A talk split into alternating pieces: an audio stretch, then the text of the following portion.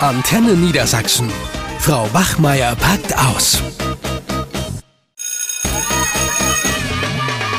Antenne Niedersachsen. Frau Wachmeier packt aus. Gestern habe ich wieder viel telefoniert, da haben mich gleich zwei besorgte Mütter angerufen. Ja, nichts Ungewöhnliches mittlerweile. Kommt immer häufiger vor. Ja, es gibt immer solche und solche Abende, aber da ging es um das Thema Schulfrust. Ah, ja. Mhm. Damit, und was meint die Mutter?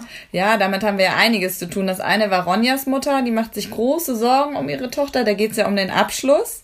Und äh, gerade jetzt zum Abschluss, wo sie ja eigentlich in Klasse 10 laut ihrer Mutter motiviert sein sollte, weil es ja um was geht, ist sie total mhm. unmotiviert und von der Schule mega frustriert. Und wer noch? Bassems Mutter, ah, der ist okay. ja dem fällt der Übergang von der vierten in die fünfte Klasse so schwer. Das ist ja auch bei vielen Grundschülern so, ne? Der Übergang vom Kindergarten zur ersten Klasse ist ja oft ein Problem. Auch wenn die sich dann drauf freuen, dann plötzlich erschlägt die das doch alles in der Schule. Und so ist es ja bei uns in der Sek 1 auch, dass eben der Übergang von der behüteten Grundschule, sage ich jetzt mal, dann in diese fünfte Klasse, in dieser großen Schule mit diesen ganzen Umstellungen, der ist halt ja, ich will gar nicht sagen, dass der Schulfrust hat, der hat eher so Schulangst, ne? Und da, daraus resultiert dann eben Schulfrust.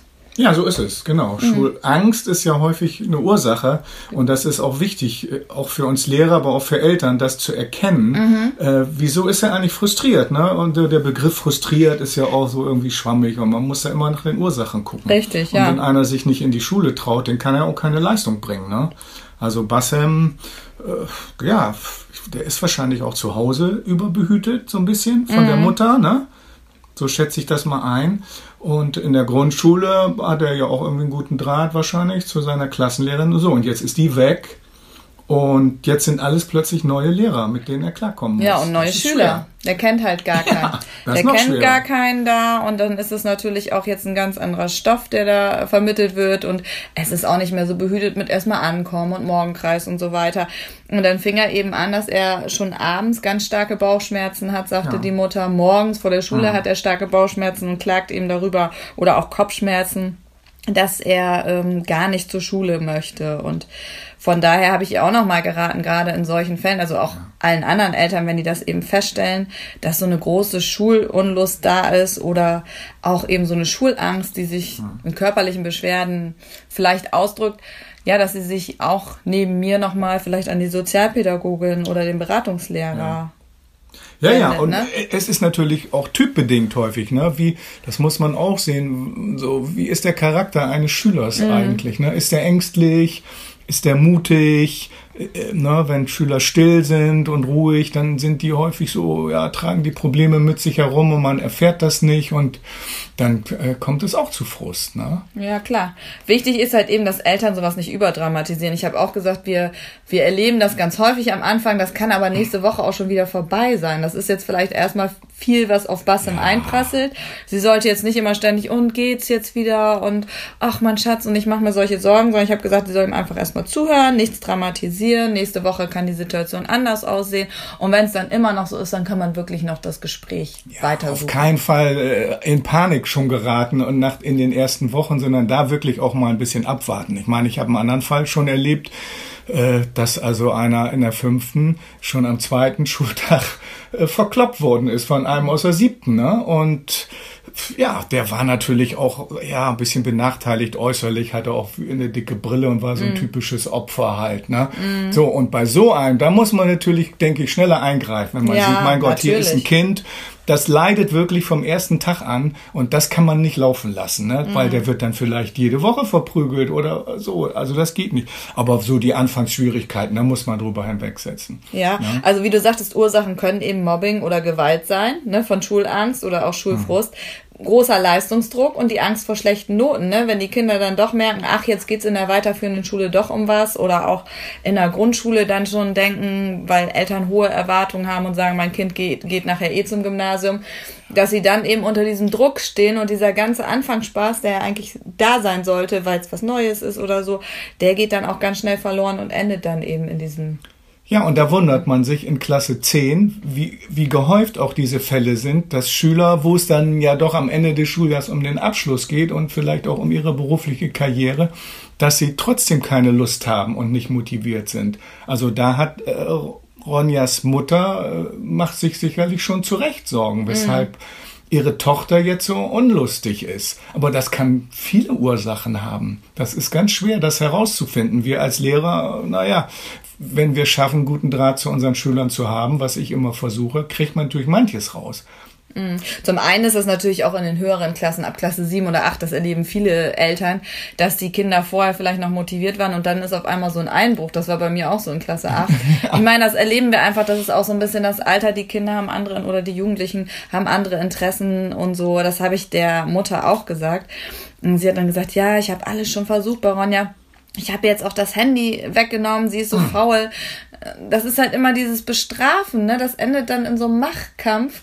Äh, da wird Ronja noch weniger machen. Sie muss ja von sich aus auch, äh, das habe ich der Mutter auch geraten, ja. sie muss ja auch von sich aus irgendwie Lust haben. Und wenn sie das gerade nicht hat, dann bringen diese ganzen Strafen keine Besserung des Schulfrustes. Im Gegenteil. Also so übt die Mutter oder die Eltern ja noch mehr Druck auf das Kind auf aus und da beginnt ein Teufelskreis. Ja, und genau. deswegen sollte man als Eltern eben keinen Druck ausüben und bitte, das habe ich auch gesagt, die Strafen weglassen und trotzdem, auch wenn man nicht unbedingt einverstanden ist, dass das Kind gerade so faul ist oder keine Hausaufgaben macht, dann trotzdem irgendwie im Gespräch bleiben. Das halte ich für ganz wichtig, die Kommunikation zwischen Eltern. Mhm und ihren Kindern. Das ist eigentlich das Entscheidende. Und gut, viele Eltern beklagen sich, dass sie an ihre Kinder nicht mehr rankommen. Ne? Mhm. Ne?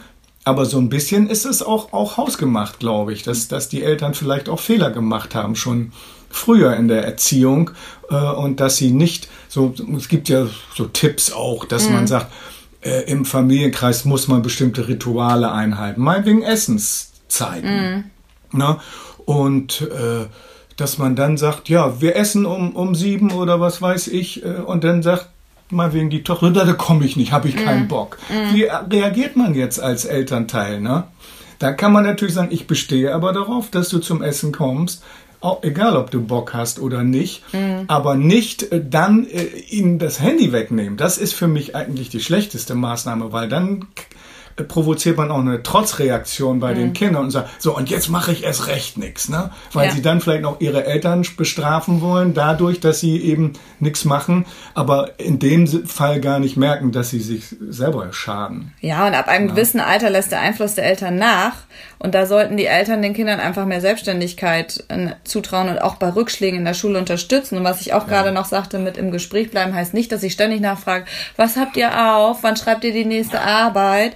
Äh, dass Eltern sich wirklich nur noch darüber interessieren oder da interessieren, was die Kinder in der Schule machen und gar nicht mehr für die Kinder selbst interessieren. Das hat Laura mir auch erzählt, ja. dass ihre Mutter will nur noch wissen, wann sie welche Hausaufgaben in der Schule aufhat. Aber sie mal zu fragen, wie es ihr eigentlich wirklich geht, das ja. macht sie gar nicht mehr. Nein.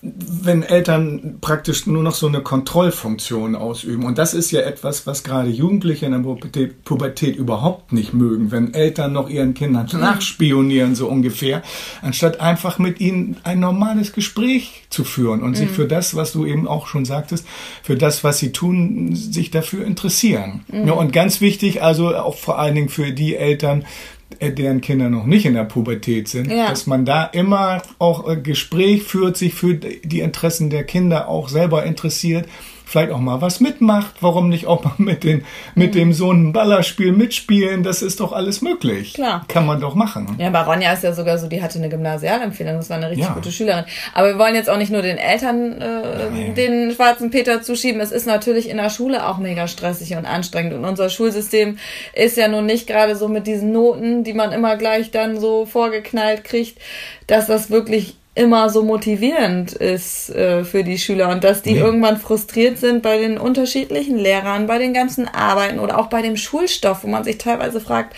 oh, das ist so uninteressant und so weit weg von denen bisschen Verständnis sollte man dann ja. auch zeigen, warum die wirklich auch frustriert sind und das, keine Lust mehr mh. haben. Das sagte jetzt ein Schüler von mir auch, der hat gesagt, ich will zwar eigentlich was erreichen, ich möchte in die Genetik und dafür muss ich studieren, aber ich habe so keinen Bock mehr auf Schule, ich mache nichts. Ich sitze hier einfach, Frau Bachmeier, ich will mich nicht verweigern, aber ich habe einfach keine Lust mehr. Habe ich gesagt, okay, wenn du damit durchkommst, dann mach das, ich kann das verstehen. So, und dann keinen Druck auch als Lehrer ausüben und das einfach mal akzeptieren, dass ja. das so ist. Und Schülern auch äh, die Möglichkeit bieten, Erfolgserlebnisse zu haben. Genau, auch, ganz äh, wichtig. Eltern auch versuchen. Und in der Schule. Ja, und eben, dass die Schüler selber aber auch lernen, äh, die Erwartung ihren eigenen Möglichkeiten anzupassen. Mhm. Wenn ich nun mal kein Überflieger bin, dann muss ich das für mich einfach auch mal so akzeptieren. Und deswegen kann ich trotzdem erfolgreich später im Leben sein und im Beruf. Ich muss noch nicht Nobelpreisträger werden wollen. Ne? Naja, ich hoffe, Ronja hat ihr Handy jetzt wiederbekommen. Sonst ist sie unausstehlich im Unterricht. Ja, also hoffen wir das Beste. Ne? Okay, also tschüss. Eine Produktion von Antenne Niedersachsen.